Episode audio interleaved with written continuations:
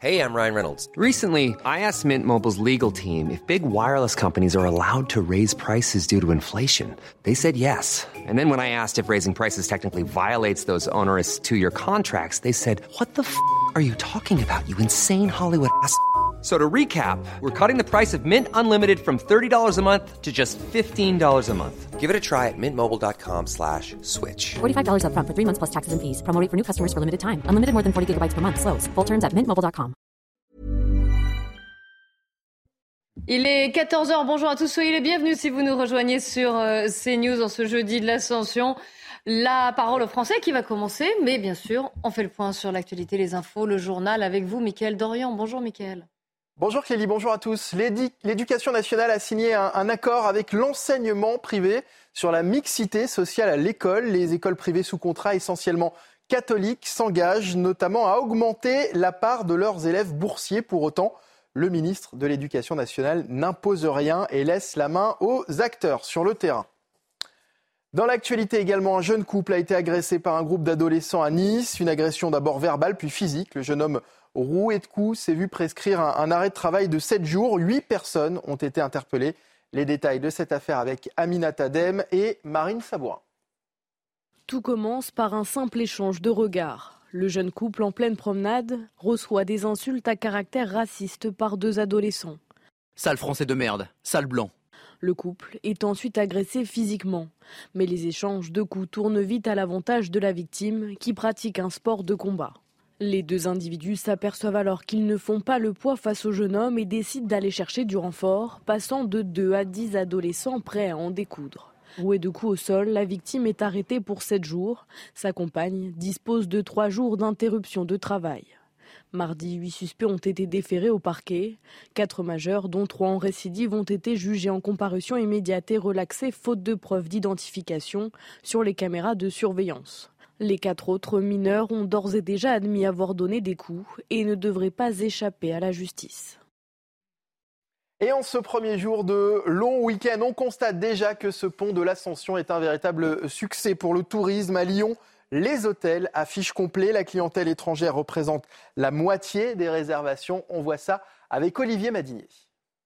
Les ruelles du Vieux-Lyon seront très fréquentées pendant quatre jours. Pour ce week-end de l'Ascension, la capitale des Gaules va faire le plein. À l'Office du tourisme, on se prépare à accueillir à Lyon des milliers de visiteurs. Nous avons un public français qui est au rendez-vous pour ce week-end, avec beaucoup de tourisme affinitaire, des familles, des amis qui viennent pour les nuits sonores ou pour profiter de ces quatre jours pour voir leur famille et leurs amis, mais aussi de nombreux visiteurs touristes européens, avec notamment nos voisins limitrophes, les Suisses, les Allemands, les Italiens, les Espagnols, qui sont au rendez-vous du week-end de l'Ascension. Loïc Renard dirige trois hôtels à Lyon. L'Ascension est pour lui le plus gros week-end de l'année. On a plutôt des taux d'occupation qui sont quasiment, euh, qui affichent quasiment complet pour ce week-end-là, qui représentent bien l'évolution de, de, du territoire de Lyon et de la métropole lyonnaise, qui fonctionne plutôt bien dans ces périodes de, de pont. Aujourd'hui, effectivement, on a plus 30% d'activité sur tous nos établissements et les week-ends en font euh, grandement partie. Il y a quelques années, Lyon avait remporté l'Oscar de la meilleure destination européenne de week-end. Elle compte bien le rester. Brigitte Macron a dit adieu à son panda. La première dame est la marraine du premier panda né en France en 2017, installé aux eaux de Beauval. Il doit s'envoler pour la Chine, retrouver sa famille au mois de juillet. Brigitte Macron a donc fait une visite surprise hier pour lui dire au revoir. Regardez. Je le connais et cinq ans et demi que quand je le vois, à chaque fois, cette même émotion revient. J'ai du mal à l'analyser, mais il génère aussi un sentiment de zénitude. On le regarde, et on n'a pas envie d'être ailleurs. Mais pourquoi, je ne sais pas. Mais c'est vrai que c'est toujours un, un, plaisir de le revoir à chaque fois et il change très vite. Mais il y a quelque chose chez lui qui est de l'ordre de la permanence. Des nouvelles images du Titanic ont été dévoilées hier. Il s'agit d'une maquette en trois dimensions réalisée à partir de photos, plus de 700 000 photos prises par une équipe de cartographes. Ils ont passé près de 200 heures à sonder l'épave du célèbre paquebot. Cette maquette devrait permettre aux scientifiques de mieux déterminer les conditions dans lesquelles le Titanic a coulé en 1912. Et voilà, c'est la fin de ce journal. L'actualité continue avec Clélie Mathias. C'est l'heure de la parole aux Français. Merci, on se retrouve pour le grand journal de l'après-midi. J'espère qu'on repassera ces images du Titanic. Elles sont euh, stupéfiantes quand même. Elles sont, elles sont très impressionnantes. La parole aux Français, l'émission dans laquelle vous avez la parole. Si vous souhaitez intervenir d'ailleurs, n'hésitez pas. Écrivez-nous témoin avec un s cnews.fr. Pour débattre de l'actualité avec vous, je suis en compagnie de Jean-Claude Dacier et de Jonathan Sixou. Soyez les bienvenus. Bonjour à tous les deux. Vous avez certainement vu la une du, Parisien aujourd'hui en France. Violence politique jusqu'où? Ça fait quelques temps maintenant qu'on en parle. Évidemment, il y a eu plusieurs faits d'actualité que ce soit la démission du maire de, Saint-Brévin-les-Pins, euh, que ce soit aussi, euh, bien sûr, le petit-neveu de Brigitte Macron qui a été euh, agressé. On va y revenir à Amiens alors qu'il tient cette, cette chocolaterie Trogneux.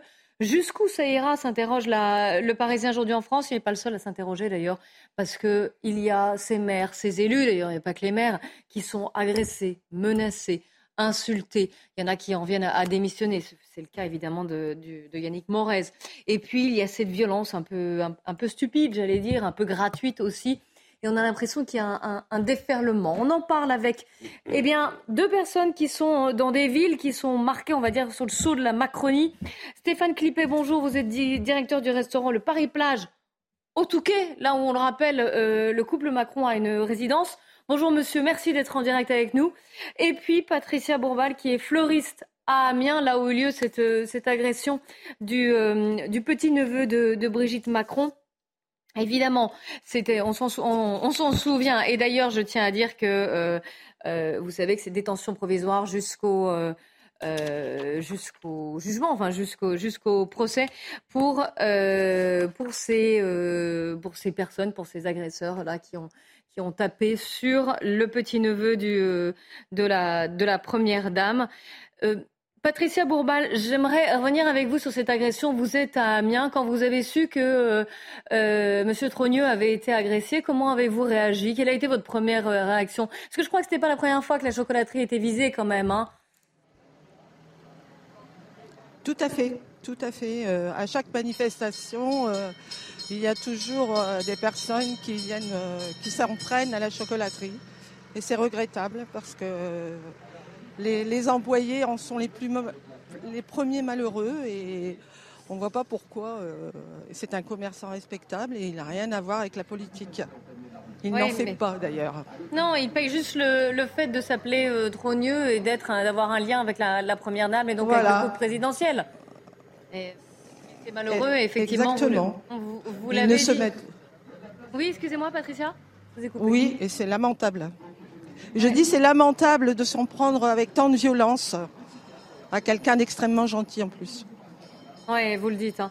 Euh, je voudrais vous faire écouter. On est tous euh, choqués. Oui, c'est le sentiment quand vous parlez, par exemple, avec là, vous êtes fleuriste, vous recevez des gens dans votre boutique, vous parlez avec des, euh, des, habitants de la ville. c'est un sentiment général d'être choqué par cette, cette violence, cette, ces coups qu'il a reçus. Tout à fait, tout à fait. Hmm. Tout à fait. Tout le monde est profondément choqué et on, se, dit pourquoi s'en prendre à un commerçant en fait. Et ça fait peur. Ça fait peur pour les autres.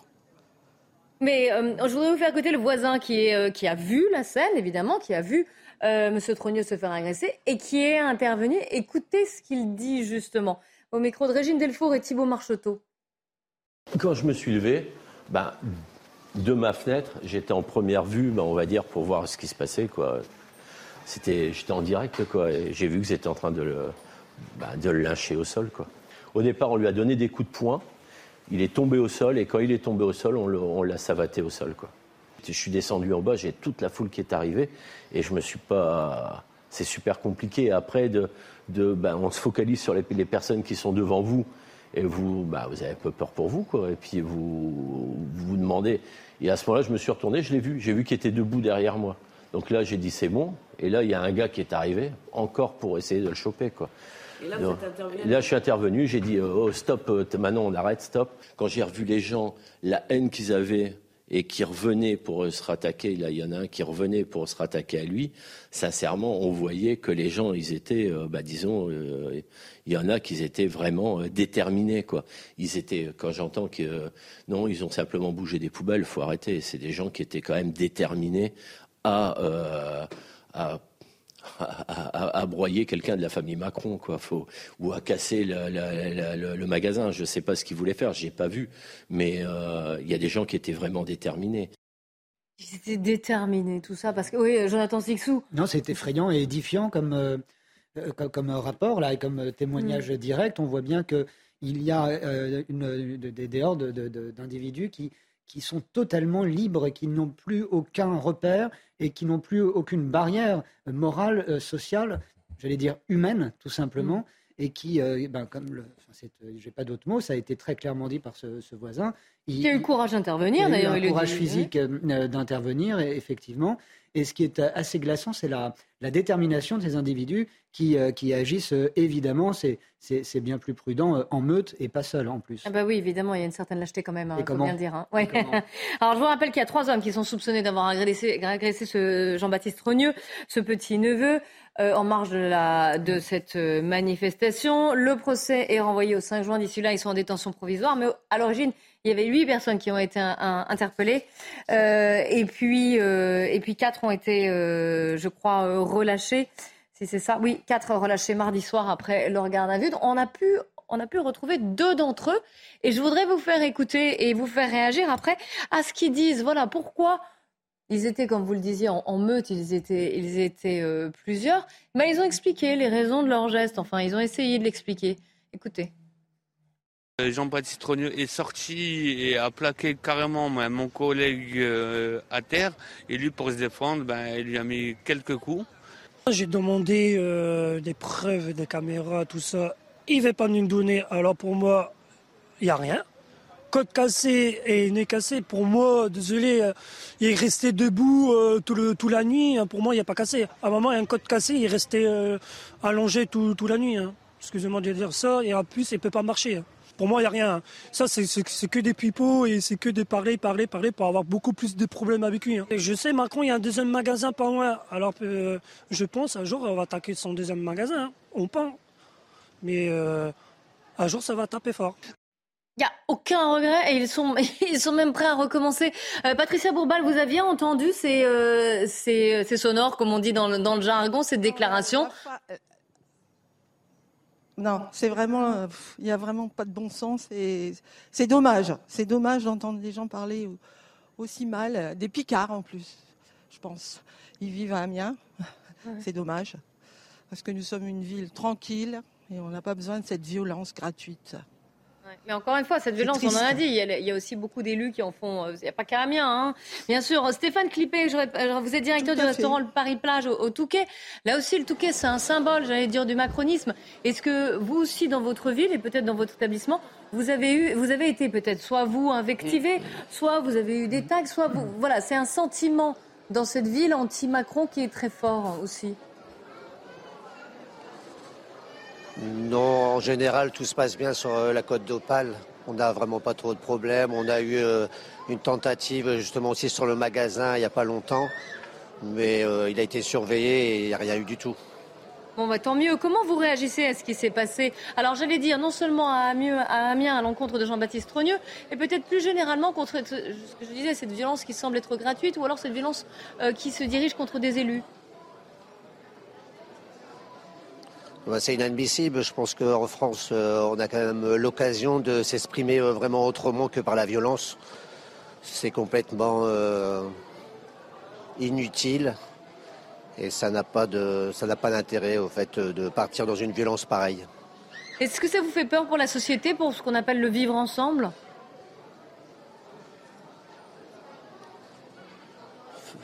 Je pense que vivre ensemble, on peut vivre ensemble. Hein. Il n'y a rien de compliqué à vivre ensemble. Euh, comme on dit toujours, il y a un petit peu de bon sens euh, pour vivre ensemble. Hein. Mais ça ne vous inquiète pas, cette monte, ce, voilà, ces déferlements qui. Et encore une fois, il y a aussi, euh, il y a aussi des ah, élus. vous avez vu ce qui s'est passé avec le maire de Saint-Brévin-les-Pins?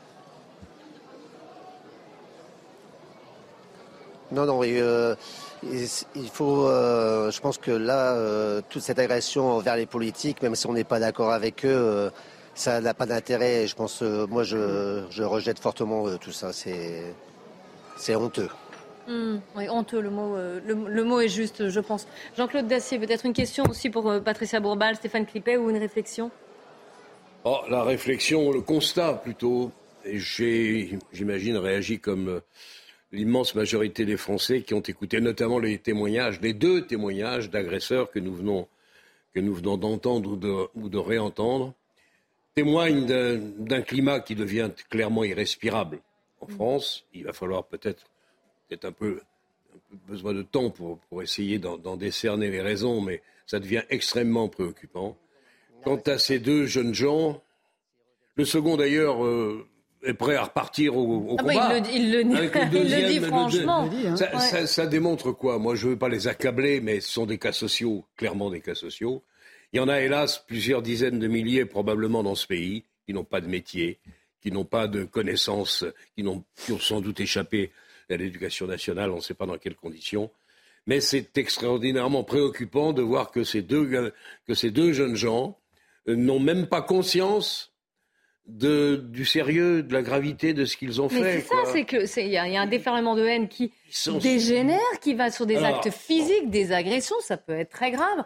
Là, quand même, le Jean-Baptiste Trogneux, il a une ou deux côtes cassées, il a des euh, certains mains, de la- certains doigts de la main qui sont abîmés ou, ou foulés. Ça aurait pu être plus grave. Vous avez vu, il- le voisin le dit, ils étaient déterminés. En même temps, ils n'ont pas de revendication politique. Ils se sont attaqués néanmoins à la chocolaterie Trogneux parce qu'ils savaient, quelque part, que c'était quelque chose qui était apparenté à la présidence de la République. Donc ils savaient Ah oui, ils l'ont- à ils peu près ciblé, ce oui. qu'ils faisaient. Allons-y, la meute, F- petite foule, 40, 50. Allons-y, sus à la famille Trogneux.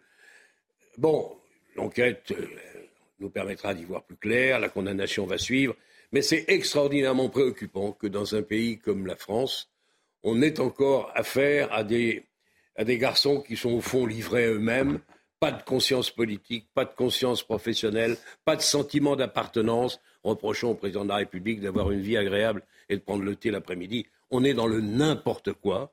Et- Mais c'est pas, je veux dire, c'est ce vide est extrêmement préoccupant parce que vous avez des gens là et encore une fois, c'est pas les deux seuls.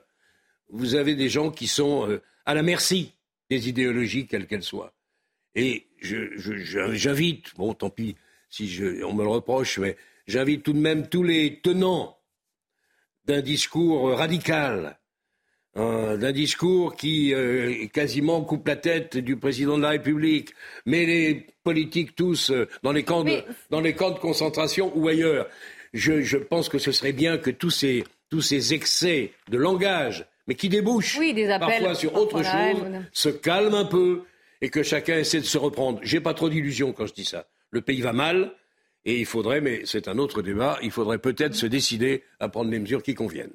Oui, Jonathan Sixou J'allais, euh, oui. oui, j'a- j'abonde parfaitement. Je vous rappelle qu'on a toujours Patricia. Bourbal qui est en ligne avec nous, hein, Oui, si vous voulez lui poser une question. Ce à quoi ça me fait euh, penser, c'est malheureusement, cette agression de, de, euh, de- du, petit-neveu Macron, c'est euh, exactement les, jacqueries qui, précédaient la, Révolution. On s'en prenait à un bien, on tuait parfois et souvent le propriétaire de ce bien qui était affilié d'une façon ou d'une autre à une idée d'une noblesse euh, à assassiner au sens propre. Et vous posiez comme question, euh, Clélie, en début d'émission, euh, euh, jusqu'où cette violence peut aller, pourquoi une telle violence?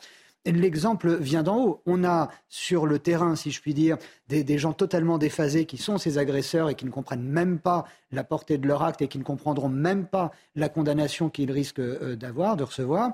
Et euh, vous avez des responsables politiques, vous avez Jean-Luc Mélenchon. La teneur du tweet de Jean-Luc Mélenchon est plus qu'irresponsable, alors que vous avez une classe politique qui unanimement condamne avec effroi ce qui s'est passé de gauche comme de droite. Jean-Luc Mélenchon parle du chocolatier trogneux, comme d'autres en leur temps parlaient du boulanger Louis XVI.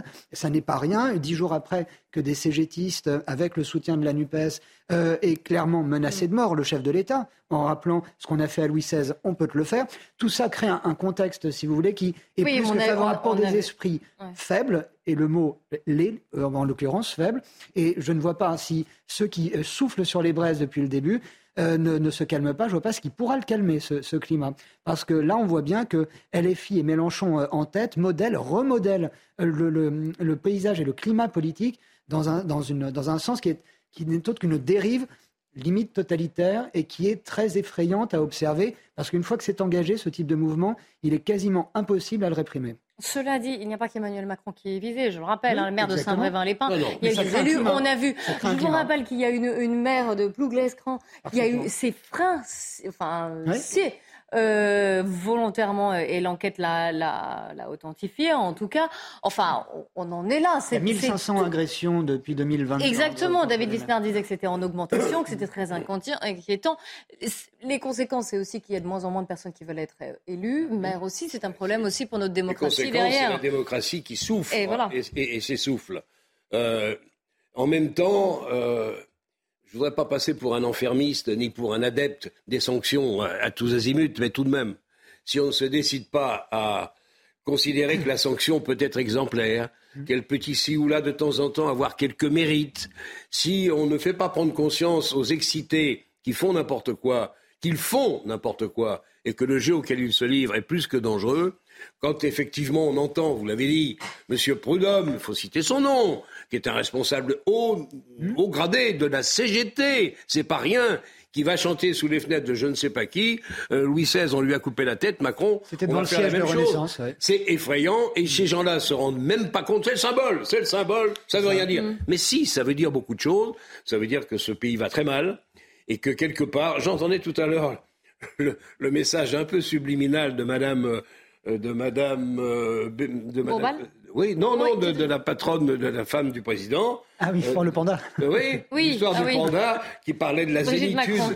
et de la permanence de l'attitude. J'y ai vu peut-être, Ouais. bon, peut-être, je me trompe peut-être, mais j'y ai vu le- la, la réponse en disant euh, le président, il tient le choc. Il va tenir le choc. La métaphore Et avec bon, le panda. Je sais pas si, je sais pas s'il faut on- voir on va retrouver Patricia la Bourbal parce que vous, finalement, vous, vous, avez- vous aussi, vous avez donné votre avis. Vous n'avez pas posé de questions à Patricia Bourbal. Moi, j'en ai Ouais. une pour vous, madame.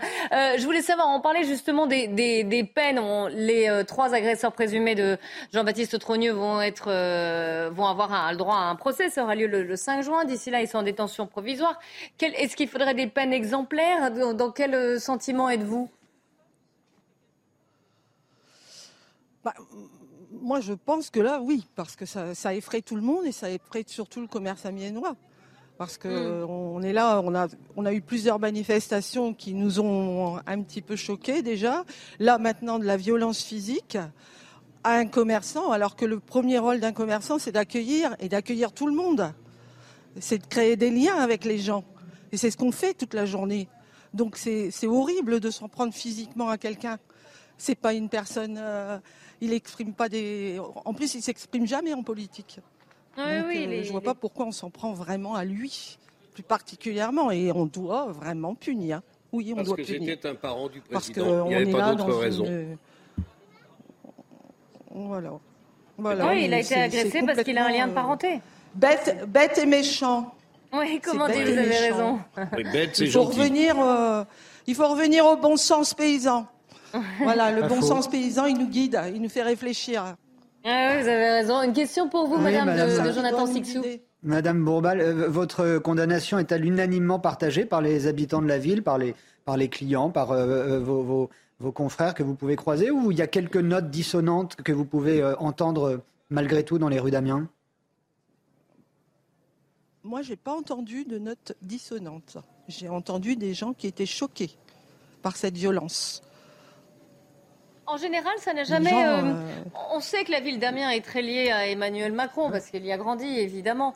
Euh, et est-ce que, est-ce que voilà, c'est quelque chose dont, j'allais dire, vous avez euh, euh, souffert? Est-ce que vous avez On sait que la chocolaterie était sous surveillance. On sait quand même que c'est pas la première fois que la, la chocolaterie Trogneux est, est visée. Est-ce que voilà, est-ce que vous le sentez vous ce climat J'allais dire euh, dans le- le- au sein de la ville d'Amiens parce que Emmanuel Macron a grandi dans cette ville. bah, Jusqu'à présent, ça allait. Mais là, euh, là ça, nous, euh, ça, ça nous met à terre. Quoi. On se demande quoi Qu'est- Qu'est-ce qu'ils vont faire après Et En plus, là, ils ont l'air déterminés à recommencer, donc c'est encore plus choquant. Moi, Ah c'est bah oui, vous, choque. avez- vous les avez écoutés, On oui. ils sont- euh, Oui, et là, c'est vraiment choquant. Alors qu'on est une ville tranquille et on n'a pas besoin de ça. Non, bien sûr. Le commerce est déjà difficile pour tout le monde. Euh, Tout le monde donne son âme et on n'a pas besoin de donner subir avec son corps. Voilà. Jonathan Sixou, oui. Madame a parfaitement raison, mais ce qui est un, un point né- négatif et le déclencheur de ce passage à l'acte euh, peut peut-être être le point positif, si je puis dire, si je cherche quelque chose de, de positif en- dans la situation. C'est qu'on a affaire, on, le- voit bien, à des individus idiots. Euh, Je pèse mes mots et euh, la bêtise, l'idiotie euh, permet de passer à l'acte, malheureusement, dans la plupart des cas, mais permet aussi de pouvoir facilement, souvent, l'enrayer. Et j'ose croire que on peut essayer de d'avoir une pensée positive malgré tout après le- le- les, ces dernières ces, ces deux derniers jours de condamnation légitime, de tentative. On peut même pas eux, comprendre. ils ne regrettent pas. hein. Vous- Mais c'est bien pour ça que je vous dis que ce entendu, sont des, des- des- des idiots patentés et que c'est une condamnation ferme, qu'une une justice exemplaire. Parce que aussi, ce qui continue de faire, ce qui fait que beaucoup d'individus dans cette affaire, comme dans tant d'autres, euh, peuvent continuer de passer à l'acte, c'est qu'il n'y a même pas la certitude que la peine prononcée soit exécutée. Si dans ce pays, euh, quelconque personne qui souhaite euh, passer à l'acte avait la certitude que l'exécution de la peine aurait lieu, beaucoup d'entre eux ne passeraient même pas à l'acte. Ne passeraient même pas à l'acte. Ah oui, je crois à l'exemplarité de la sanction quand même, Exactement. à condition qu'elle soit dispensée avec talent et efficacité. Mais ça paraît évident ce que vous dites. Néanmoins, il est bien tard. Alors j'espère qu'il n'est pas trop tard. Mais quand on allume des feux euh, dangereux à côté de la maison d'un maire comme à- à Saint-Brévin, Sa maison, oui. enfin, quand on, quand on La voiture, sectionne, vous vous rendez compte qu'on sectionne les, les- les- les- les freins de, de- la tuyauterie des, des freins d'une voiture, d'une mairesse aussi, je crois, quelque part. Oui, ou un maire. Bon, et je parle, je remonte pas jusqu'à la violence quand même de- de- des- des Gilets jaunes phase 2. Faut quand même pas l'oublier. Il y a dans ce pays désormais, pour se faire entendre, un goût pour la violence euh, qui euh, me paraît plus que dangereuse. Il faut quand même qu'on y réfléchisse et qu'on voit si en face il y a et le discours. La politique, c'est autre chose. Encore une fois, on peut ne pas être d'accord avec la réforme des retraites. On peut la trouver mal faite, mal vendue, tout ce que l'on voudra, mais rien ne justifie les phénomènes violents auxquels on Ah a bah, assisté. bien sûr. Et d'ailleurs, j'ai une question le- le pour, problème euh, politique, il se règle, il se règle avec le bulletin de vote quand l'heure est venue. Il se règle pas avant en essayant de sortir tel ou tel du poste pour lequel il a été élu. Donc on a un vrai problème devant nous et je pense que ça passe par un retour à une certaine fermeté de la République. Je, encore une fois, je dis ça avec précaution, mais ça me paraît indispensable. Si la République française ne se montre pas défendresse de sa démocratie, bon, je ne sais pas comment ça va se terminer. Patricia, Patricia Bourbal, est-ce que les manifestations contre la, la réforme des retraites, il y en a eu plusieurs, euh, euh, il y en a eu 13 même euh, en France, est-ce que celles à Amiens ont, ont dégénéré aussi? Est-ce qu'il y a eu beaucoup de faits de violence?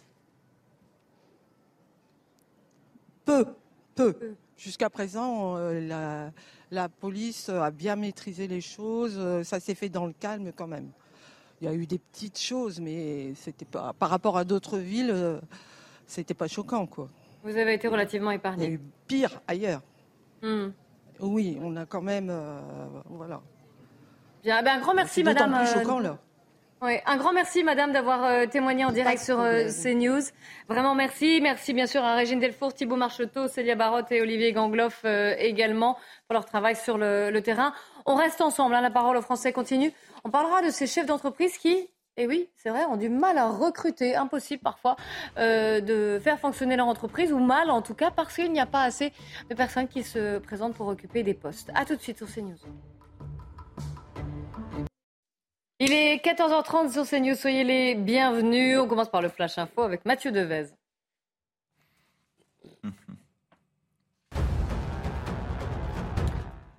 Les trois hommes soupçonnés d'avoir agressé le petit-neveu de Brigitte Macron sont actuellement en détention provisoire. Ils le resteront jusqu'à leur procès le 5 juin prochain. Âgés de 20, 22 et 34 ans, les trois prévenus avaient déjà été condamnés pour violence et agression.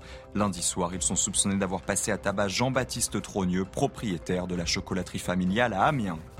L'Assemblée nationale interdit de fumer dans tous les bois et forêts lors des périodes à risque d'incendie. Pour les cas les plus graves, c'est-à-dire la mort d'une ou plusieurs personnes, les sanctions pénales pourraient atteindre 10 ans d'emprisonnement et 150 000 euros d'amende. Députés et sénateurs doivent désormais s'accorder sur un texte commun, si possible avant l'été.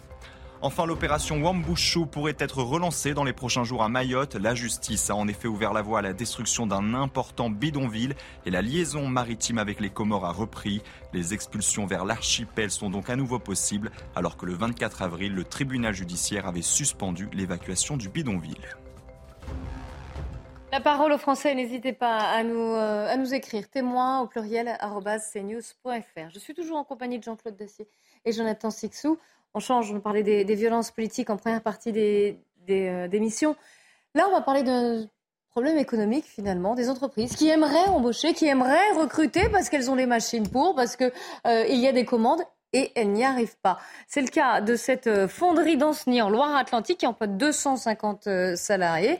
Et on a beau payer plus, on a beau avoir des bonnes conditions de travail, eh bien, il manque toujours une quarantaine de, de, d'emplois. Regardez ce reportage de Michael Chailloux. Il existe encore trois fonderies comme celle-ci en France. Poids moyen des pièces, 8 tonnes 5 en fonte 100% recyclable.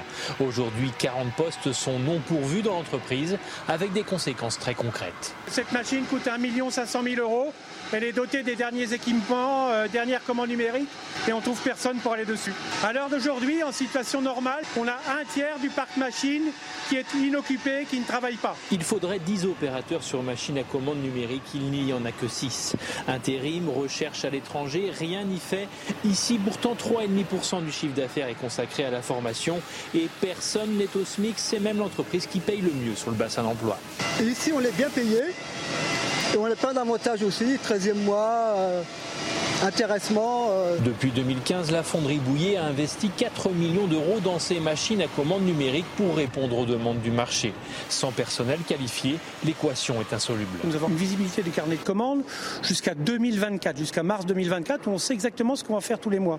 Et à l'heure d'aujourd'hui, malheureusement, dès le mois de septembre 2023, on ne va pas pouvoir répondre aux attentes de nos clients. Bouillet, entreprise du patrimoine industriel français, est aujourd'hui en déséquilibre faute de personnel.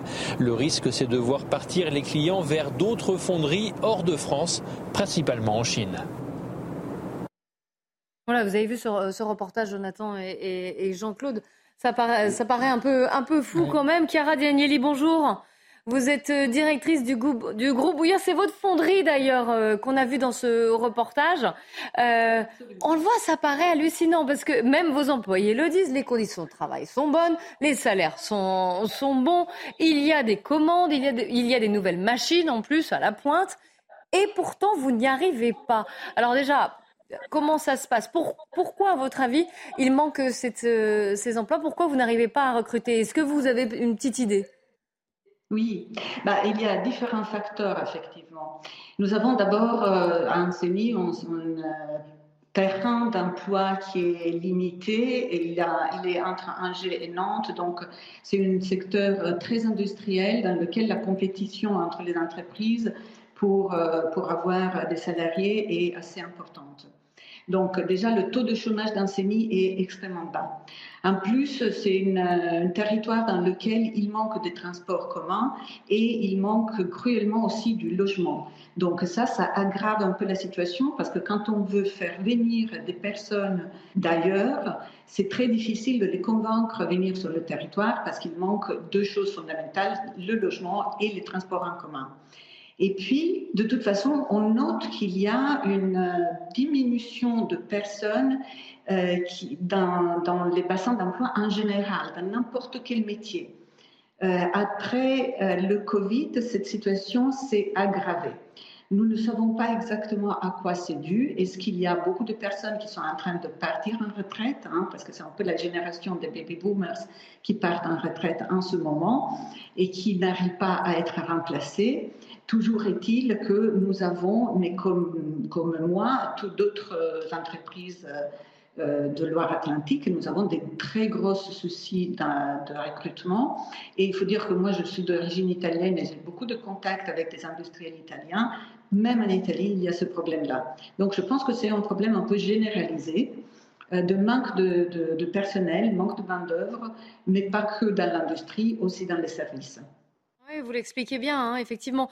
Euh, et vous nous avez donné quelques raisons. Est-ce que vous pensez aussi que c'est un problème de formation, de qualification? Tout à fait. Oui, pour les métiers industriels en particulier, il y a des problèmes de qualification, de formation en métiers de l'industrie. Euh, les écoles professionnelles sont devenues très rares euh, dans les métiers de la fonderie en particulier, mais dans les métiers industriels en général. Il faut recommencer à investir dans l'école professionnelle. Et moi, je dirais plutôt en général encore, euh, même dans les formations de base, dans l'école primaire, il faut réhabituer les jeunes à travailler avec leurs mains, à avoir de la dextérité. Nous, ce qu'on constate, aujourd'hui, c'est que les salariés qui nous rejoignent, ils ont perdu des capacités de base parce que euh, aujourd'hui, beaucoup d'enfants, ils jouent avec l'électronique, ils jouent plus du tout avec leurs mains. Moi, quand j'étais petite, j'avais du Lego, j'avais du, du, mécano, et donc j'apprenais aussi à utiliser mes mains, la fantaisie, la construction, ça faisait partie de mon quotidien. On s'amusait beaucoup comme ça.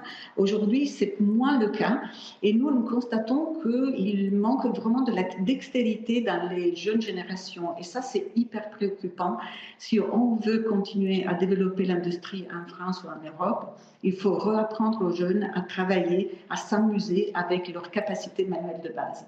Oui, c'est intéressant ce que vous dites hein, sur la dextérité, sur le travail manuel.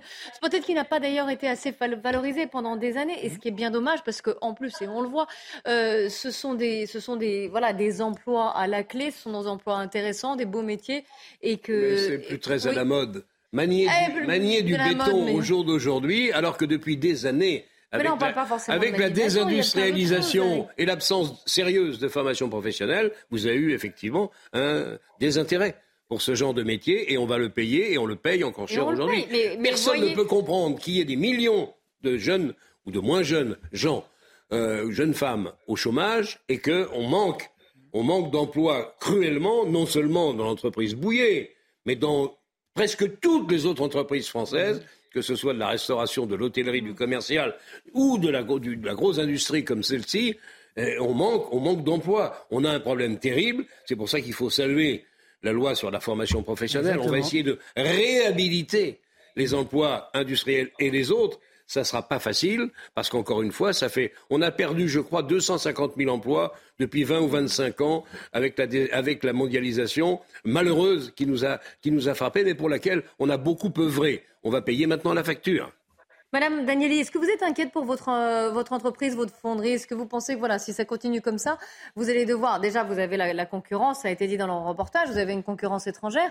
Mais est-ce que voilà, ça peut vraiment mettre en péril votre fonderie? Vous savez, en tant qu'entrepreneur, euh, je ne vais jamais penser comme ça. Hein. Les, entrepreneurs sont nécessairement des optimistes. Donc nous, on regarde toujours sur l'action qu'on doit faire pour pallier au, problème. Donc on met en place beaucoup de formations, on cherche les salariés partout. Malheureusement, on est obligé à faire euh, recours aussi à de la main-d'œuvre étrangère, mais on a des moyens aussi pour euh, aller chercher de la main-d'œuvre plus loin en France.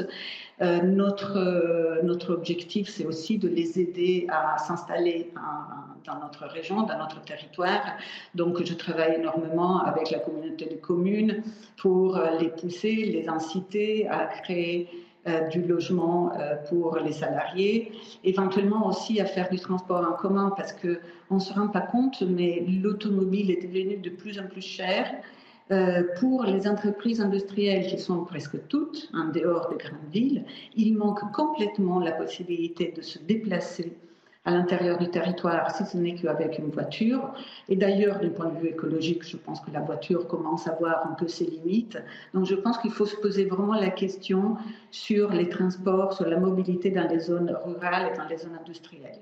Donc moi, je me bats pour, euh, pour, euh, ces, pour ces sujets-là parce que j'y crois.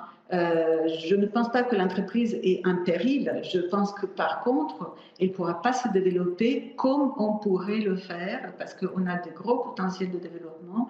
Et là, malheureusement, aujourd'hui, on est limité.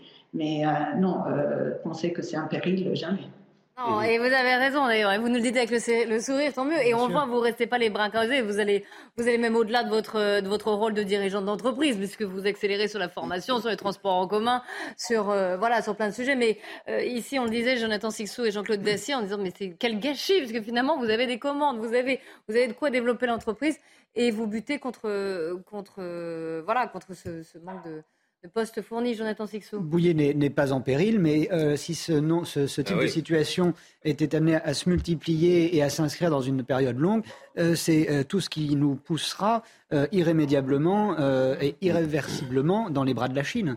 Et c'est Mhm. ça qui est, qui, qui est euh, dramatique. Euh, Madame Danieli a très bien pointé aussi la, la nécessité de, de l'enseignement professionnel. Ça, c'est une Oui. bonne chose euh, initiée par Emmanuel Macron. On peut quand même lui reconnaître cette euh, réforme de l'enseignement professionnel depuis un an et demi, je crois, euh, et qui porte ses fruits. Plus de 600 000 jeunes à la fin du précédent quinquennat étaient déjà, euh, avaient déjà découvert le, le monde du travail via l'enseignement professionnel. Euh, il faut réanoblir cette, cette filière-là et euh, également euh, arrêter de, de, de, de, de la taxer systématiquement, Eh oui. condamner systématiquement, de dire mais Eh c'est oui. La dévaloriser, vous adaptez, bien sûr. vous adaptez le- l'enseignement au marché du travail, etc. Eh oui. Mais oui, il faut aussi euh, adapter un certain enseignement à un certain emploi. On voit bien ces, ces emplois qui sont des emplois euh, euh, hautement qualifiés, mais ce n'est pas euh, forcément en faisant de- du, du grec dans le texte qu'on pourra savoir faire de la fonte de qualité. Et, et les deux sont tout aussi, sont tout aussi nobles et on a besoin des deux. Donc euh, il faut aussi savoir créer des filières distinctes et euh, dire que toutes les filières ne sont, il n'y a pas des, filières sales et des filières propres, des filières nobles et, des filières euh, euh, obscures. C'est faux. Il faut arriver à défendre correctement ces différentes filières de- d'enseignement. Il en va de, notre tissu industriel qui est dans un état euh, assez lamentable. Nous avons encore cette richesse-là, qui est une richesse française, quelques entreprises euh, de, de- de- de renommée et qui ont des, des commandes dans le monde entier. Ça, il faut les préserver absolument. Ensuite, Madame Danieli l'a aussi très bien dit, son constat, je le trouve particulièrement euh, clair et complet. Euh, ça révèle aussi euh, les manquements de, de nos infrastructures. Euh, Mais oui, le bien sûr, gâchis, autre gâchis, notre réseau ferroviaire. Souvenez-vous, il y a, il y a 20 ans, on nous parlait du, du- du fret euh, qui, euh, qui allait euh, permettre de désengorger nos routes et déjà de, de ne plus polluer la planète. On sait qu'aujourd'hui, la première entreprise de France à louer des camions pour rouler sur nos autoroutes, c'est la SNCF. Donc, si vous voulez, c'est- un système... On fait quelques erreurs dans le passé, Oui, Nos élites ont quelquefois manqué de clairvoyance. Un tout petit Euh, Madame est-ce que, par exemple, la promesse d'un CDI, est-ce que ça peut faire changer les, les choses euh, Est-ce que, voilà, euh, euh, est-ce que vous avez essayé? Est-ce que ça, un CDI, est-ce que ça plaît encore? Est-ce que ça motive les jeunes? Je dirais que la promesse d'un CDI, c'est pas ce qui motive le plus les jeunes. Euh, c'est pas le- le- la typologie de contrat qu'ils cherchent. Ce qu'ils cherchent, c'est surtout une ambiance de travail bienveillante, un esprit d'équipe, un travail qui a du sens. Et moi, je voulais répliquer sur ce qui a été dit tout à l'heure. Le travail industriel, c'est un travail qu'aujourd'hui euh, est, est vu comme un travail qui a du sens. Parce que euh, je pense que tous les métiers euh, qui sont certes sur la carte un peu plus nobles, comme, euh, je ne sais pas, métiers euh, peut-être un peu plus intellectuels, un peu plus culturels, sont très bien. Mais au final, il y a beaucoup de personnes qui se reconnaissent sur justement un travail qui a du sens, qui a de la manualité, qui, leur permet de s'exprimer et de valoriser leur capacité de faire de faire avec les mains. Donc, euh, je crois qu'effectivement, c'est hyper important de continuer à investir sur les métiers industriels parce qu'aujourd'hui, on est en manque de sens dans la vie et je, suis persuadée que le travail industriel donne du sens aux personnes. Danieli, une question peut-être, euh, je ne sais pas si vous allez pouvoir y répondre franchement, mais comment fait-on dans votre situation euh, pour résister à la concurrence des Chinois? Et de la Chine et continuer à délivrer de bons salaires, puisque c'est les ouvriers eux-mêmes qui nous l'ont dit, ils sont chez vous bien payés. Comment vous faites ce miracle? Est-ce que vous avez dit, je, je complète la question, est-ce que vous avez dû, est-ce que vous devez, quand vous, vous mettez une, une- voilà, une, une recherche d'emploi, est-ce que vous devez augmenter les salaires? Est-ce que vous avez dû le faire? Alors, euh, effectivement, on voit, on constate que sur le marché du travail, les salaires sont en train d'augmenter. Néanmoins, nous avons euh, des équilibres à maintenir à l'intérieur de l'entreprise.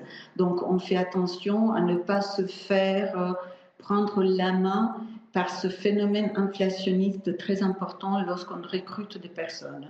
Donc, on écarte les personnes qui, euh, d'emblée, demandent des salaires mirabolants parce qu'il y a pénurie sur, sur le marché. Ça, je trouve que c'est un peu de la spéculation et c'est pas par là qu'on trouve les, les, collaborateurs qui, qui s'inscrivent dans la durée, parce que souvent c'est une mentalité que, dont moi je me méfie un petit peu. Maintenant, comment on fait pour, euh, pour combattre la, la concurrence chinoise?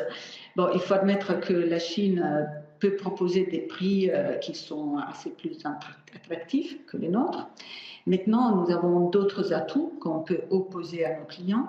Par exemple, une certaine stabilité dans la qualité du produit, parce que nous, avons, nous investissons dans des salariés qui s'inscrivent dans la durée et qui donc peuvent aussi fournir une certaine qualité dans le produit. Ça, c'est quelque chose de très appréciable.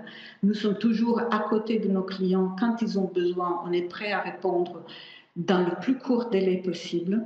Et ça, c'est très important parce que la, question du service dans un métier industriel comme le nôtre est fondamentale. Les clients ont des variations très accrues de carnet de commandes. Parfois, ils doivent faire face, je ne dis pas d'un jour à un demain, dans des, dans des délais très courts. Et ça, avec la Chine, ça ne marche pas. Et puis aujourd'hui, vous savez, il y a aussi une euh, question de bilan carbone qui commence à se faire sentir euh, auprès de nos clients, euh, chez nous aussi.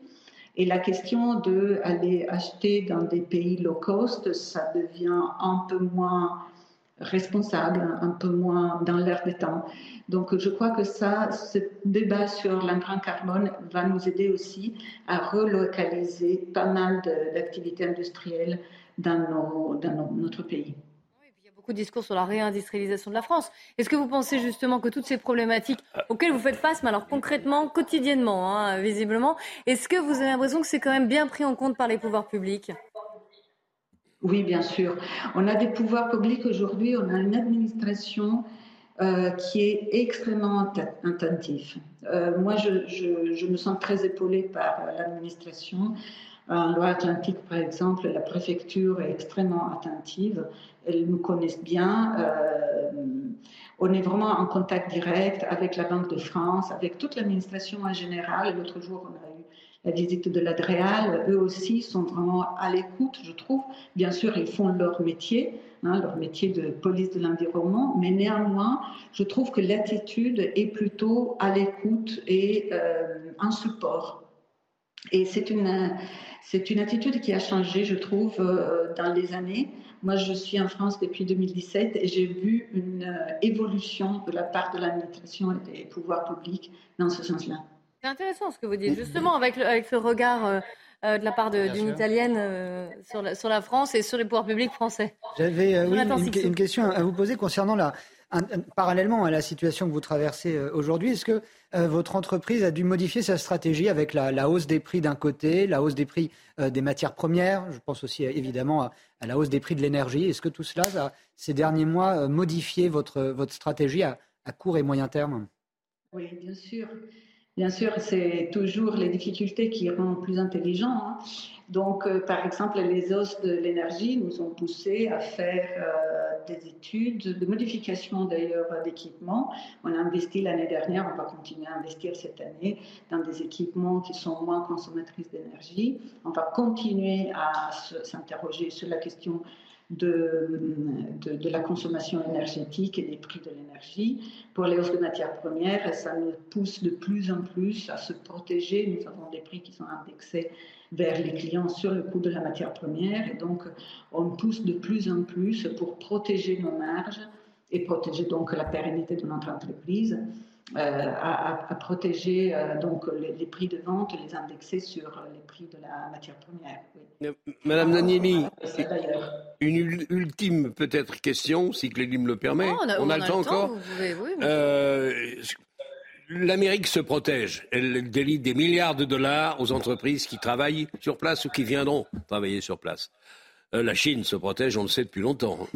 Est-ce qu'il ne serait pas temps que l'Europe euh, apprennent aussi à se protéger de temps en temps, notamment dans vos domaines. Hélas, oui. Ah, hélas, oui, Donc, on ne le fait pas. Vous savez, je suis très pro-européenne, hein, donc euh, ce n'est pas moi qui va parler mal de l'Europe, mais c'est vrai que nous avons un fonctionnement qui est beaucoup plus compliqué par rapport à des pays comme euh, les États-Unis et encore à fortiori de la Chine. Ce sont des pays beaucoup plus Euh, la Chine en particulier est beaucoup plus centralisée, donc, donc euh, les politiques sont dictées par le haut et ça englobe tout le pays immédiatement. Dans l'espace d'une demi-heure, tout le monde se met au garde à vous. C'est pas notre pays, c'est pas notre Europe. On en profite hein, parce qu'on a beaucoup plus de liberté. Ce sont des pays démocratiques, mais bien sûr que les débats démocratiques prennent plus de temps et euh, ils coûtent plus cher. Et donc, euh, si on aime bien être en Europe, dans une démocratie, dans une liberté personnelle, il faut aussi euh, savoir être un peu plus patient quant aux, politiques économiques. Mais je vous donne tout à fait raison. Mmh. Alors, une autre question politique, mais alors je vous mets à l'aise. Hein. Je ne vous demande pas un, avis politique, mais un avis, euh, j'allais dire, économique sur la, question. Vous savez que la loi Asile et Migration va être finalement débattue, sans doute, dans l'été. Il y a encore quelques flous sur, ce, sur ce texte. Et dans ce, dans ce projet de loi, il y a toute une partie qui concerne les métiers en tension. Je ne sais pas si vous rentrez dans la catégorie métiers en tension. Souvent, on parle beaucoup de la restauration, de l'hôtellerie, euh, des euh, services à la personne aussi, euh, par exemple. Et je voulais savoir, est-ce que, alors, d'un point de vue économique, ce volet qui consisterait à, j'allais dire, officialiser la présence de, de, travailleurs étrangers qui sont là depuis souvent longtemps, qui travaillent dans ces métiers dits de, de tension, est-ce que économiquement, euh, ça vous paraît quand même judicieux? Complètement. Complètement. Absolument judicieux. Parce que de toute façon, ce sont des personnes qui sont déjà dans notre pays qu'on se doit accompagner parce qu'ils ont besoin de toute façon d'être logés, d'être accompagnés dans leur vie, dans leur intégration. Les intégrer dans le monde du travail, ça veut dire les sortir de situations de précarité, les aider à s'intégrer, améliorer le climat social, dans, nos pays, dans notre pays et, euh, et pouvoir aussi les, les, les, employer dans les métiers en tension, mais pas que. Moi, j'ai des salariés, certains salariés qui viennent de l'Afrique, qui ont traversé la Méditerranée, dont je connais les difficultés énormes qu'ils ont dû traverser pour arriver en France. Une fois en France, ils se sont mis euh, petit à petit en règle avec l'administration. Donc aujourd'hui, j'ai pu les intégrer. Mais je me dis, mais quel gâchis euh, toutes ces années où ils voulaient travailler, ils voulaient s'intégrer dans le pays et ils n'ont pas pu le faire. Et entre-temps, moi, j'attendais des, personnes pour travailler dans mon entreprise. Donc, du point de vue économique, ça a complètement du sens pour les entreprises et pour les personnes et pour la société en général. Parce que toutes ces personnes-là qui viennent en France et qui ne sont pas intégrées, qui sont dans la rue et qui, malheureusement, ils sont obligés d'affronter la vie et de, s'arranger pour vivre, ça, ce n'est pas une, bonne situation pour personne. Donc, euh, moi, je salue vraiment cette loi. Ce sont des gens que vous devriez, j'imagine, euh, euh, former. Il n'y a, pas sur le marché à l'heure actuelle, euh, parmi la population immigrée, de gens qui sauraient faire les métiers que vous exigez, je ne pense pas.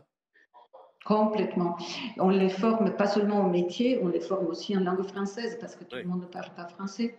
Donc euh, oui, oui, oui, mais nous, on est prêts à faire ces efforts-là. Hein. Ça ne me gêne pas du tout. Au contraire, euh, ça fait partie de la responsabilité d'une entreprise, c'est d'intégrer les personnes, de les aider à, à, participer à la vie économique. Euh, c'est pas ça le sujet. Le sujet, c'est vraiment de leur faciliter l'entrée dans le monde vrai, dans la société. Je trouve que c'est c'est quelque chose que nous on salue et je, connais beaucoup d'autres entrepreneurs qui, qui pensent comme moi. C'est intéressant ce que vous dites. Et en plus, vous avez une vision globale. C'est-à-dire que oui, la formation, mais c'est pas un problème, c'est pas grave. Le France apprendre le français, c'est pas grave. Euh, essayer d'aider pour trouver un logement ou, aider dans les transports en commun, c'est pas grave. Ça fait partie aussi de la vie. Oui, Jonathan Sixou. Quand c'est fait et quand c'est mm. bien fait, c'est admirable et c'est un vrai, euh, c'est un vrai cycle vertueux en matière euh, d'assimilation et de vie économique prospère mais c'est la, vraie euh, pierre d'achoppement du problème. Euh, c'est-à-dire qu'on voit bien que d'un côté, à l'échelle européenne, vous avez un patronat euh, drivé par le, patronat allemand qui veut, qui tient ce, discours-là, qui sur le fond est parfaitement audible et, même bordé de des Turcs. Et pas que, davantage d'immigration européenne d'ailleurs que mm. turque. Je crois que l'immigration turque représente à peine 12% en Allemagne et elle est beaucoup plus euh, représentée par euh, des, Roumains et autres euh, venant du, continent même européen. ce n'est pas encore notre cas en France. Et il y a aussi une question effectivement de qualification de, de la main-d'œuvre que l'on fait venir. Et l'Allemagne choisit et fait le pari d'une main-d'œuvre qualifiée, et nous, non. Un grand merci, Chiara Danieli, d'avoir répondu à nos questions, nous avoir expliqué euh, euh, la situation de votre fonderie et puis d'avoir un peu débordé aussi sur la situation économique générale euh, en France et en Europe. Merci à vous, merci Jonathan Sixou et, Jean-Claude Dacier. On, ne se quitte pas, hein. on revient dans quelques instants pour le grand journal de l'après-midi sur CNews.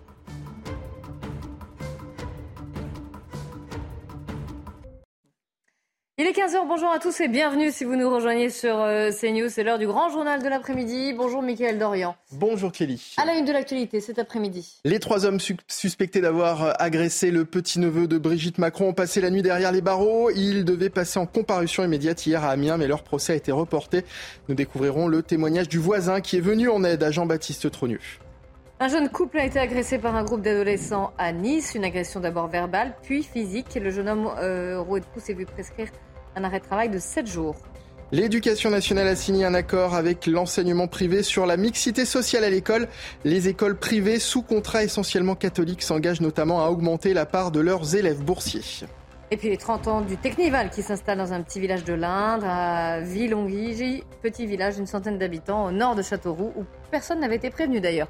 Les détails dans un instant avec Noémie Schulz. Le témoignage du voisin de Jean-Baptiste euh, Trogneux, le petit-neveu de Brigitte Macron, agressé lundi à Amiens en marge d'une manifestation contre la réforme des retraites. Il raconte comment il est intervenu et s'est interposé pour lui porter secours. Écoutez. Juste devant, euh, comment s'appelle? Ils l'ont euh, savaté devant la deuxième vitrine en dessous de, de puits.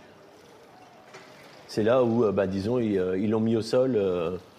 il y avait des poubelles qui étaient juste, on va dire, devant la porte, et euh, là, euh, devant la porte, et puis euh, ils l'ont savaté en dessous de où il était écrit depuis. là, ils l'ont, c'est là qu'ils l'ont couché. Quoi. Donc les trois principaux suspects dans cette affaire ont passé la nuit derrière les barreaux. Ils devaient passer en comparution immédiate hier à Amiens. Leur procès a été reporté au 5 juin. Amiens, où vous êtes, Régine Delfour, avec Thibault Marcheteau. Bonjour Régine. Les trois hommes seront donc jugés pour violence en réunion. Ce sera le 5 juin. Mais dites-nous en plus sur, le, sur leur profil. Oui, ce sera le 5 juin puisque leurs avocats ont demandé un, délai supplémentaire pour préparer leur défense puisque ces trois hommes sont connus euh, des services de police. Le premier a 20 ans, il est considéré comme handicapé à cause de son illettrisme, euh, connu aussi pour des faits de violence, des dégradations sur des biens, notamment sur des biens de la SNCF et puis surtout euh, pour viol sur mineurs de 15 ans. Le second a 22 ans, également connu des services de police pour aussi des faits similaires. Lui nie toute implication dans l'agression du euh, petit-neveu de Brigitte Macron. Quant au troisième, il a 34 ans, très connu euh, pour des faits de violence, dégradation, violence en réunion, mais aussi euh, pour des faits de violence conjugale, puisqu'il a été mis sous curatelle renforcée par sa tutrice. Il y a également une jeune fille de 16 ans qui est suspectée d'avoir participé à l'agression. Elle, est, elle doit être présentée très prochainement à un juge pour enfants. Je vous rappelle que Jean-Baptiste Baptiste Trogneux, euh, à la suite de cette euh, agression, a, été, a, eu quatre jours euh, d'ITT puisqu'il souffre d'une commotion au niveau de la tête, plusieurs côtes cassées, au moins deux, et puis trois doigts qui ont été foulés. Merci beaucoup, Régine Delfour. Des portraits d'Emmanuel Macron grimés en Adolf Hitler à Avignon. Au total, une dizaine d'affiches ont été placardées dans, le centre-ville. Une enquête a été ouverte par le parquet pour injure publique envers le président de la République et provocation à la rébellion. Dans l'actualité également, un jeune couple agressé par un groupe d'adolescents à Nice. L'agression a été d'abord verbale, ensuite physique. Le jeune homme roué de coups s'est vu prescrire un arrêt de travail de 7 jours. Huit personnes ont été interpellées. Les détails de cette affaire, Aminata Dem et Marine Sabourin. Tout commence par un simple échange de regards. Le jeune couple en pleine promenade reçoit des insultes à caractère raciste par deux adolescents. Sale français de merde, sale blanc. Le couple est ensuite agressé physiquement, mais les échanges de coups tournent vite à l'avantage de la victime qui pratique un sport de combat.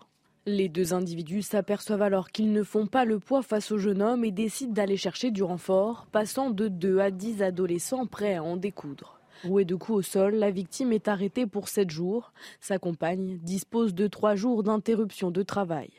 Mardi, huit suspects ont été déférés au parquet. Quatre majeurs, dont trois en récidive, ont été jugés en comparution immédiate et relaxés faute de preuves d'identification sur les caméras de surveillance. Les quatre autres mineurs ont d'ores et déjà admis avoir donné des coups et ne devraient pas échapper à la justice. L'exécutif poursuit son offensive contre l'islam radical. L'État a décidé de frapper les frères musulmans très fort au portefeuille. Des millions d'euros ont été bloqués pour limiter le financement de cette organisation islamique. Les précisions de Jeanne Cancard.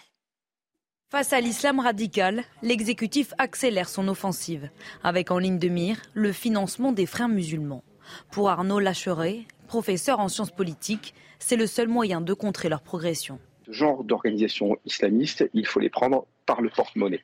Euh, et euh, si, réellement ça se révèle efficace, et je pense qu'on a aujourd'hui les outils juridiques pour, euh, pour, pour les mettre à terre, ça fera un réseau d'influence en moins pour les frères musulmans en France. La DGSI a identifié une vingtaine de fonds de dotation douteux liés à l'islam politique. Selon nos confrères du Figaro, 25 millions d'euros auraient déjà été gelés. Des actions concrètes qui pourraient avoir d'importantes conséquences pour les structures séparatistes pas mal de, de, petites, de petites associations qui sont en fait des mosquées déguisées. Il y a pas mal d'écoles euh, privées hors contrat ou écoles sous contrat qui vivaient vraiment grâce à ce type de revenus. À partir du moment où on va couper ça, il y a beaucoup de, de ces outils de propagande qui vont se mettre à avoir de plus en plus de difficultés et à disparaître. Depuis la loi séparatisme à l'automne 2021, Gérald Darmanin demande au préfet de renforcer les contrôles de chaque fonds de dotation. En Belgique, des élèves d'un collège ont mené une action homophobe. L'établissement organisait un atelier pour lutter justement contre l'homophobie et des dizaines de collégiens sont venus perturber l'événement en criant à la Wagbar. Claude Moniquet est consultant CNews en Belgique. Selon lui, une partie de la jeunesse serait influencée par certains prédicateurs. Il y a dans, un, segment de, la jeunesse musulmane il y a, entre autres, sous l'influence des frères musulmans et d'autres organisations ou de certains prédicateurs, il y a un retour à une sorte d'ordre moral extrêmement pesant et coercitif qui fait que les comportements qui sont décrits par ces gens comme étant déviants, comme l'homosexualité, quand je dis déviants, bien sûr, ce sont leurs termes que j'utilise, pas, les miens, euh, cette propagande a un écho dans la jeunesse. Dans l'actualité également, l'éducation nationale a signé un accord avec l'enseignement privé sur la mixité sociale à l'école. Les écoles privées sous contrat, essentiellement catholiques, s'engagent notamment à augmenter la part de leurs élèves boursiers. On en parle avec vous, Gauthier Lebret, du service politique de CNews. Gauthier, c'est un plan au minimal lancé par le ministre qui n'impose rien et laisse la main aux acteurs sur le terrain finalement. Oui, c'est bien loin des, ambitions de, de Papendia qui, euh, évidemment, dans un premier temps, voulait euh, augmenter euh, drastiquement la mixité sociale à l'école. Il avait accusé l'enseignement catholique privé d'influer sur la ségrégation scolaire, ce qui évidemment avait jeté un froid. Donc là, l'enseignement catholique a signé effectivement cet accord hier, s'engageant à passer de 10% à 20% euh, le nombre de, boursiers en leur sein, mais évidemment, c'est euh, sans contrainte. Donc, si vous voulez, c'est une incitation. Alors, ce qui s'est passé, c'est que Papendia, a quelque part, a été euh, désavoué ou du moins freiné par l'Élysée, puisque la semaine dernière, il a présenté seulement des mesures pour l'enseignement public. Il a fallu attendre sept semaines pour avoir ces mesures sur l'enseignement euh, privé. Donc effectivement, c'est de l'incitation pure. Il n'y a pas de contrainte. Donc c'est bien loin, évidemment, des euh, ambitions de Papendiaï, qui n'a pas eu le soutien de sa majorité, il faut le dire. Papendiaï, qui est un ministre en sursis, qui pourrait partir à un prochain remaniement. Merci beaucoup, Gauthier Lebray. Dans l'activité également, les 30 ans du Technival qui s'installe dans un, un, petit village de l'Indre. Noémie Schulz, bonjour. Le Technival, c'est un festival de musique techno qui réunit souvent beaucoup de monde. Et à Villegongy, petit village d'une centaine d'habitants au nord de Châteauroux, vous nous dites que personne n'avait été prévenu. Non, et le préfet de l'Indre avait d'ailleurs pris euh, des mesures pour éviter euh, l'installation de tout rassemblement temporaire à caractère musical dans le département ce week-end. C'est dire s'il pressentait euh, la possibilité que, le Technival vienne s'installer. Deux arrêtés d'interdiction qui n'ont pas dissuadé les organisateurs du Technival. Vous l'avez dit, qui fête cette année ses 30 ans. Des dizaines de véhicules se sont rassemblés cette nuit dans l'agglomération de Châteauroux avant de prendre la direction de la commune de Villegongy qui n'avait pas été euh, prévenu. Selon la préfecture de l'Indre, le Technival pourrait se tenir pendant tout le week-end prolongé et il rassemble déjà plus de 10 000 personnes. Aucune déclaration n'avait été faite par les organisateurs de ce rassemblement, aucune réunion organisée avec les différents services de l'État, alors qu'un tel regroupement de personnes euh, implique bien sûr des questions, pose des questions de sécurité, des questions d'hygiène, euh, tout un tas de questions voilà, qui n'ont pas pu être euh, pensées en amont. Des gendarmes ont été déployés pour assurer la, sécurité des habitants et des participants. Le préfet recommande d'éviter le secteur. Quant au maire de Villegongy, il a été interrogé par nos confrères de l'AFP. Il n'a pu que constater l'installation de tous ces véhicules, des semi-remorques dans une, sur une parcelle de terre privée non cultivée. Maintenant que c'est lancé, il n'y a plus rien à faire à part faire en sorte que ça se déroule le mieux possible, dans de bonnes conditions et sans incident. Voilà ce qu'il a dit avec euh, philosophie. Merci beaucoup Noémie Schulz. Dans l'actualité également, le pont de l'Ascension réussit euh, au tourisme et en ce premier jour de, long week-end, direction le Touquet. On va retrouver notre envoyé euh, spécial Célia Barotte. Bonjour Célia, vous êtes en compagnie du maire du, Touquet, Daniel Fasquel. Ravi, on l'imagine, du, du succès, par le succès de ce week-end. Oui, il y a comme un air de vacances euh, aujourd'hui au Touquet. Difficile de se frayer un chemin dans les rues commerçantes ou encore de trouver une place disponible sur les terrasses euh, des restaurants. Daniel, Daniel Pascal, bonjour. C'est une bonne nouvelle pour vous. D'où viennent les touristes du Touquet? On est absolument ravis. Alors d'abord des Hauts-de-France, évidemment, les 6 millions d'habitants des Hauts-de-France qui se retrouvent au Touquet Paris-Plage, de plus en plus d'Île-de-France, puisque nous sommes le Touquet Paris-Plage, et c'est vrai qu'on retrouve avec bonheur la clientèle parisienne qui vient de plus en plus nombreuse ici, pas forcément en Normandie. Et puis euh, surtout, après le Covid, après le Brexit, on est heureux de retrouver la clientèle belge, surtout la clientèle britannique, qui euh, a retrouvé le chemin du Touquet Paris-Plage pour notre plus grand bonheur un long week-end euh, avec euh, beaucoup d'affluence se prépare Est-ce qu'il y a euh, une mise importante, une mise à disposition importante des policiers ou encore des services de nettoyage? Alors nous sommes tous mobilisés. D'abord les hôtels évidemment et les commerces qui, je le rappelle, sont ouverts ici, y compris le dimanche. Mais les services municipaux sont sur le pont. le service urgence propreté, la police municipale, dont on a euh, renforcé les, effectifs, le réseau de caméras de surveillance aussi, euh, avec des agents derrière euh, les écrans qui sont en capacité de prévenir la police municipale, la police nationale s'il se passe quoi que ce soit, et puis l'office du tourisme. Enfin voilà. Donc on fait en sorte, en tous les cas, que ceux qui viennent ici puissent passer un moment agréable dans une ville propre, sûre, animée et souriante. Est-ce qu'en ce contexte d'inflation, les touristes ont du mal à, mettre la main au porte-monnaie ou au contraire, ils se font plaisir grâce au soleil? Crois qu'il y a un peu, un peu des deux. Évidemment, les, touristes sont plus regardants que jamais, mais c'est un phénomène qui avait déjà commencé il y a, quelques années. Euh, ils font très attention à ce qu'on leur propose, au prix auquel on leur propose. Ils ont parfaitement euh, raison, mais ils veulent aussi euh, se, faire plaisir. Et en tous les cas, ici, sachez qu'avec les, commerçants, les hôteliers, les restaurateurs, on fait en sorte qu'il y en ait vraiment pour toutes les bourses et que, quels que soient ces moyens, on puisse passer un bon moment au Touquet Paris-Plage.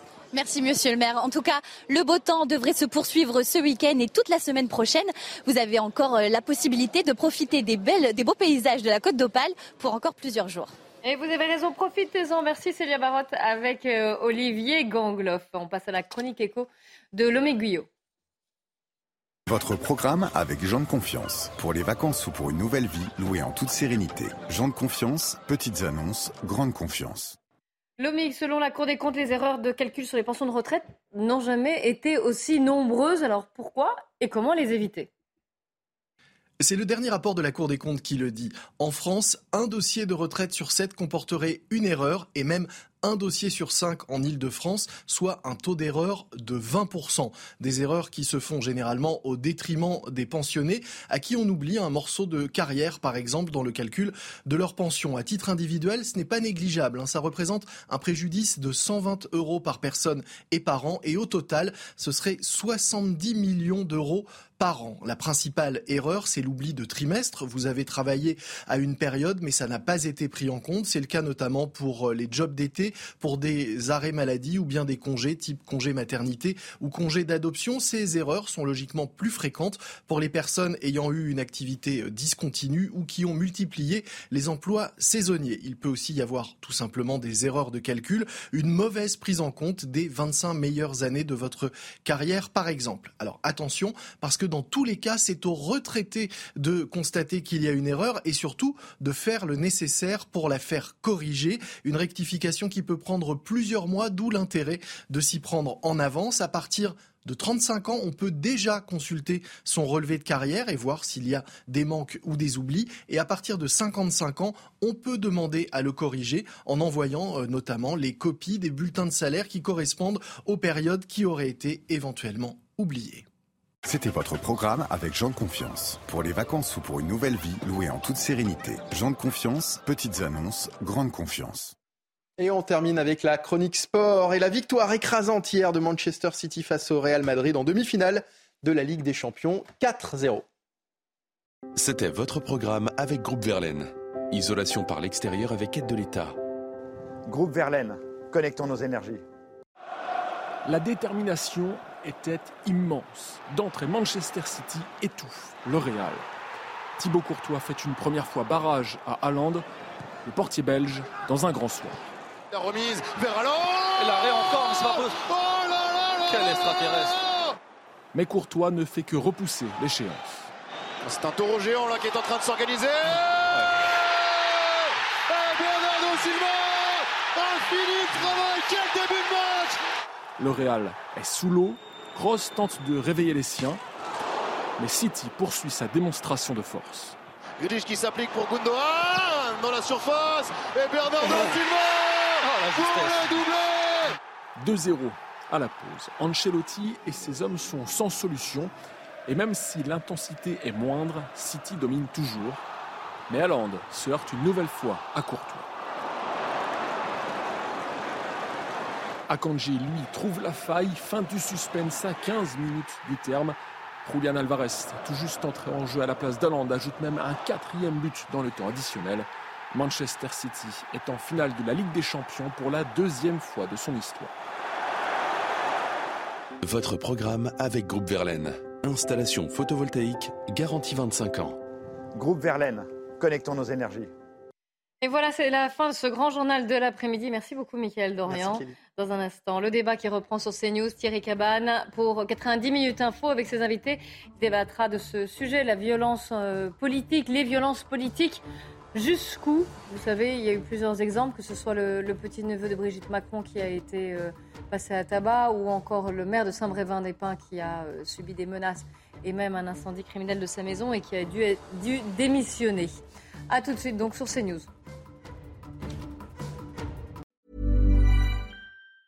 Hi, I'm Daniel, founder of Pretty Litter. Did you know cats tend to hide symptoms of sickness and pain? I learned this the hard way after losing my cat, Gingy. So I created Pretty Litter, a health monitoring litter that helps detect early signs of illness by changing colors, saving you money and potentially your cat's life. Pretty Litter is veterinarian developed, and it's the easiest way to keep tabs on your fur baby's health right at home. Go to prettylitter.com and use code ACAST for 20% off your first order and a free cat toy. Terms and conditions apply. See site for details.